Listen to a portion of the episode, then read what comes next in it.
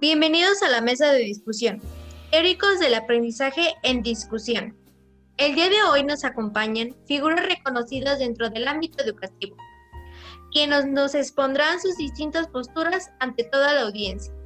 En la primera parte de nuestro podcast tendremos el placer de reencontrarnos con teóricos tales como Vygotsky, Garner, Skinner y Moore. Contamos con la presencia del psicólogo Vygotsky. Un placer estar aquí con todos ustedes. También tenemos el gusto de contar con la presencia del psicólogo, investigador y profesor Howard Garner. Hola, ¿qué tal a todos? Buenas, buenas. Es un placer estar aquí. Un extraordinario psicólogo, inventor y escritor estadounidense, reconocido en todo el mundo por aportar rigor científico a la psicología. Skinner. Hola, ¿qué tal? Gracias por la invitación. También nos acompaña nuestro siguiente invitado, conocido por sus importantes contribuciones al campo de la educación a distancia. Complacida de saludar a Moore. Un gusto y gracias por la invitación. Agradecemos su presencia el día de hoy. Como primera intervención, les pediremos que nos refieran una breve síntesis autobiográfica con el fin de saber más de ustedes. Muy bien, muchas gracias por la bienvenida. Eh, mi nombre es Lev Seminovich Vygotsky. Nací en Gomel, Rusia, en el año de 1896. Tengo estudios en psicología, filosofía literatura. Además, en 1917 obtuve el título de, de abogado en la Universidad Imperial. Estuve en Moscú. Fui profesor de psicología y literatura y escribí un libro sobre psicología educativa. Muchas gracias.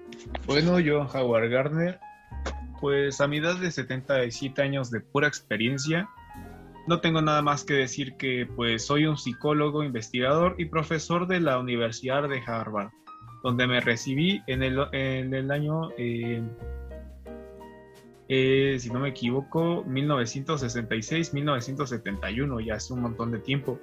Y pues eh, publiqué mi libro de, la, de las teorías múltiples en el año 1983. Yo, Bush Frederick Skinner, soy psicólogo, filósofo social, inventor y autor estadounidense. Mi fecha de nacimiento es el 20 de marzo de 1904.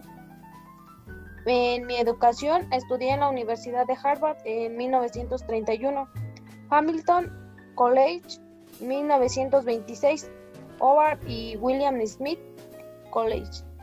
Eh, mis hijas son Deborah Busman y Julia Vargas.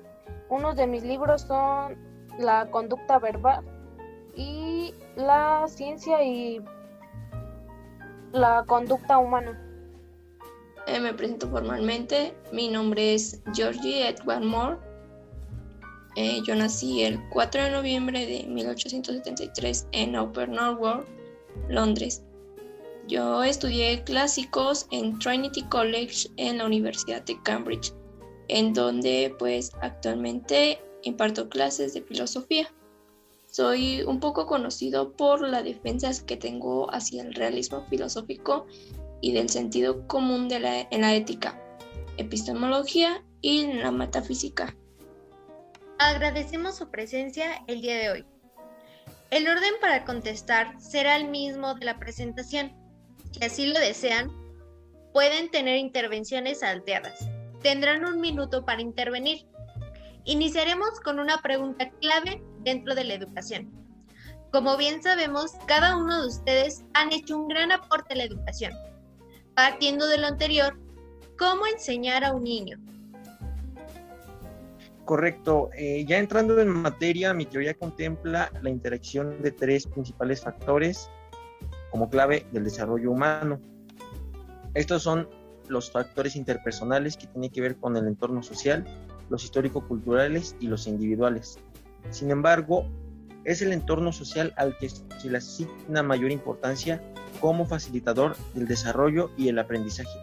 El niño aprende mediante la interacción social.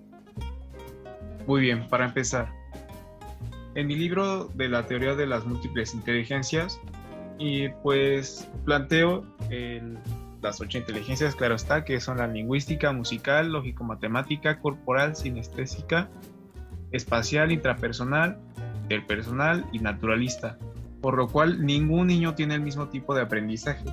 Debemos de adaptarnos a cada tipo o tratar de adaptarnos a cada tipo de aprendizaje que tenga cada uno de estos pequeños. No será tarea fácil, pero tampoco necesitamos tener un circo ambulante dentro del salón, aunque tampoco debemos de tener una prisión donde los niños estén sentados sin hacer nada, casi a punto de dormir. Yo defiendo el conductismo porque considero el comportamiento como una función en las historias ambientales de refuerzo. Para mí un niño aprende de manera que el entrenamiento, y aquí le llamo así, ya que lo que busca es un cambio de conducta, como, los, como las palomas o los roedores, en la forma en la que aprenden, se conoce por su conducta, ya que ellos simplemente hablan, interpretan los símbolos en forma de conducta condicionada. Si aprenden la conducta de refuerzo, se entrega en forma positiva o negativa, o por misión de alguna de ellas. Interpretar las condiciones de forma de símbolos que ahora conocen. Pero, ¿qué es una conducta condicionada? Bueno, es simplemente el conocimiento de un organismo o sus partes dentro de un marco de referencia suministrado por el mismo organismo o varios objetos externos o campos de fuerza. Bueno, pues creo que haré una contradicción hacia la teoría de mi compañero Vygotsky, pues considero que su teoría no es tan buena. Yo sostengo que se debe enseñar al niño mediante educación a distancia.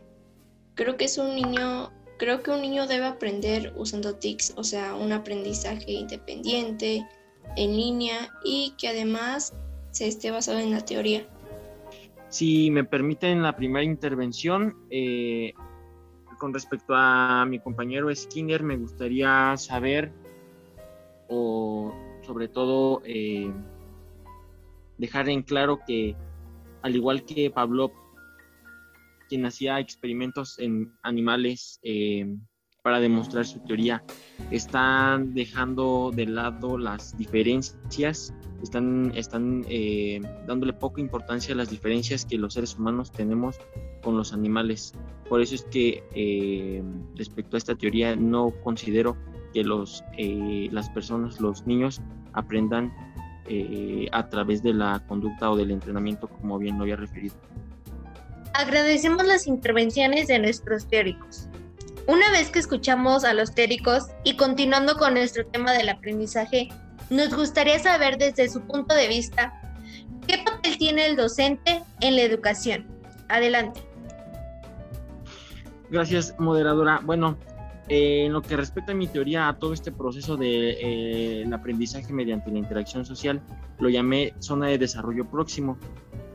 Eh, en esta zona de desarrollo próximo, el docente debe propiciar ayuda solo para mejorar el tipo de pensamiento actual del alumno debe trabajar en conjunto con él y no imponer ni desbordar información, sino que ellos mismos construyan y modifiquen sus procesos de aprendizaje. El profesor debe fungir como guía y estar abierto también a aprender. Este, en esta interacción ambas partes aprenden. Muy bien. Comparto algunos aspectos con Vygotsky, sin embargo hay cosas que agregar. En primera, un maestro no debe ser un guardia de prisión, debe ser un compañero. Un maestro no debe ser un jefe, debe ser un líder. Debemos de poner el papel del maestro como alguien que debe de liderar y encaminar a los alumnos por el por una senda donde tomen el bien común para manejarlo a su criterio. Debemos entender que nosotros debemos ser como un pequeño cubo de plastilina al cual ellos pueden moldear para llevar su mejor aprendizaje a su mente. Es lo que opino yo. Respondiendo al comentario que hace Vygotsky, en mi teoría pues yo defiendo que los niños tienen modelos, los cuales toman como un marco de referencia, llamémoslo así, eh, hacen una omisión de alguna de estas conductas, ya sean positivas o negativas, lo cual por eso postulo que es una conducta condicionada. Bueno, pues en este caso yo creo que el docente yo como docente estoy distanciado del alumno, pero sin embargo hay que tomar en cuenta que su enseñanza pues está mediada por la tecnología, por lo cual debo de establecer un buen diálogo para que pues haya un buen entendimiento con el niño. Además de que puede usar distintas herramientas como los textos electrónicos.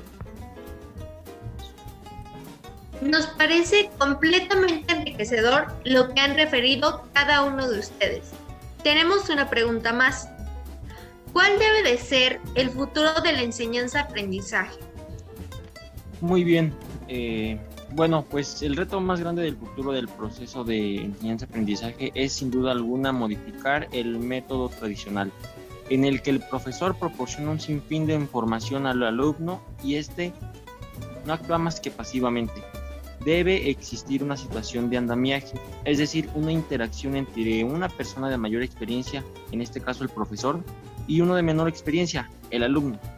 En tal situación, el objetivo principal es que el novato se transforme en experto, que llegue a realizar la tarea, el trabajo o cualquier eh, encomienda que se le haga por sí solo, que ya no dependa tanto del profesor sino de su propia experiencia que va a ir, adquiriendo en este proceso. Excelente, Vygotsky. Propongo una salida a tomar un pequeño café y de, debatir acerca de cómo podríamos mejorar este sistema. Pero bien, supongo que es mi turno. Y pues en mi tour en México me he dado cuenta, me he dado cuenta, disculpa, de muchas deficiencias que hay en el sistema educacional. Allá en Harvard pues nos damos el lujo hasta de tener clases eh, obligatorias de música donde los niños y perdón, donde los estudiantes pues asisten por puro placer. En cambio aquí se clases de música muchas veces no o de cualquier otro tipo de arte, cualquier arte es bienvenida, pues muchas veces no no son bien tomadas. Incluso como he aprendido a decir aquí, coloquialmente se dice echarse la gorda en esas clases. Y cuando realmente hay algo relativamente bueno o menos peor, pues los niños optan por no ponerle atención. Cuando yo saqué mi teoría y mi libro, no saben cómo sufrí o cómo escuché diversas opiniones en, el 83 acerca de que no era posible, simplemente es para eh, encubrir a los flojos, a los tontos, a los bobos, a los burros, dirían aquí en México. Pero no. Una pregunta que nadie me ha respondido actualmente bien es ¿por qué alguien que es inteligente, perdón, por qué alguien que hace una, algún ejercicio de matemáticas es inteligente y alguien que denota una bella y hermosa canción que hace palpitar tu corazón simplemente tiene talento? Es algo que debemos de cambiar instantáneamente. La educación no puede ser cambiada así de un día para otro. Necesitamos infiltrarnos o excavar en el nivel gubernamental para poder llevar a cabo estos cambios. En la esencia de la enseñanza que programo subyace la concepción del aprendizaje como una creación de asociaciones. Actualmente es poco aceptada, pero la práctica y la repetición como base del aprendizaje eh, en estas destrezas es un principio reconocido. Por supuesto, no debe basar en, en él toda la teoría de enseñanza, pues caeríamos en un reduccionismo insostenible. En este caso, pues sería en el tiempo por no reconocer los procesos mentales del pensamiento. Más bien se deben aplicar a problemas particulares del aprendizaje de estas destrezas sencillas como lo puede ser en este caso la ortografía, la pronunciación, el cálculo o el reconocimiento visual, entre otras áreas. Eh, podemos decir que en otras áreas académicas específicamente, eh, por ejemplo, ocupando un papel conocido y limitado en el contexto de aprendizaje global del alumno. Pues brevemente, yo creo que por medio de la educación a distancia, vuelvo a repetir, pues usando las TICs y que el aprendizaje sea independiente a base de teorías. Muy bien, Moore. Me parece bien tu teoría, sin embargo, ¿dónde queda esa parte de expresar lo que el niño siente o de lo que es bueno? Las TICs son buenísimas, pero me gustaría que pues desmenuzaras, sintetizaras un poco más ese proceso, por favor. A lo que te refieres te puedo contestar con que el profesor pues estableciendo un buen diálogo, eh, no sé, que el docente estableciendo un buen diálogo, pues el alumno aprende de igual manera. O sea, si el diálogo es bueno, el entendimiento igual.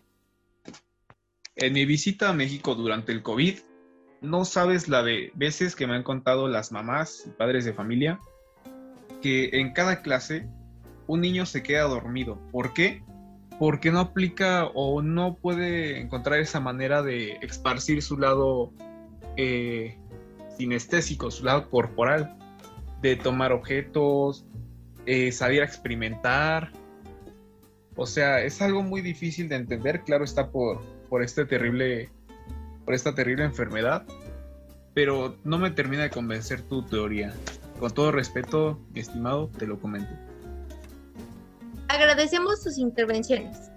Y por último, a cada uno de ustedes nos gustaría preguntarles, ¿en qué contexto cultural y educativo desarrollaron sus teorías pedagógicas y cómo influyó en el desarrollo de sus propuestas?